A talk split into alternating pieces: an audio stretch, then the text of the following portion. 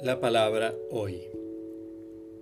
Se adelantó Pedro y le dijo, Señor, ¿cuántas veces tendré que perdonar a mi hermano las ofensas que me haga? ¿Hasta siete veces? Jesús le respondió, No te digo hasta siete veces, sino hasta setenta veces siete.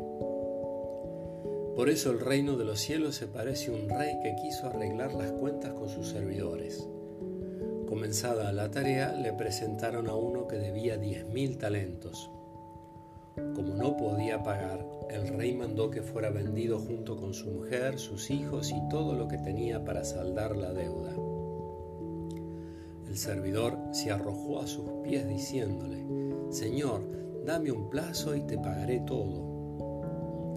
El rey se compadeció, lo dejó ir y además le perdonó la deuda. Al salir este servidor encontró uno de sus compañeros que le debía cien denarios y tomándolo del cuello hasta ahogarlo le dijo, Págame lo que me debes. El otro se arrojó a sus pies y le suplicó, Dame un plazo y te pagaré la deuda. Pero él no quiso, sino que lo hizo poner en la cárcel hasta que pagara lo que debía.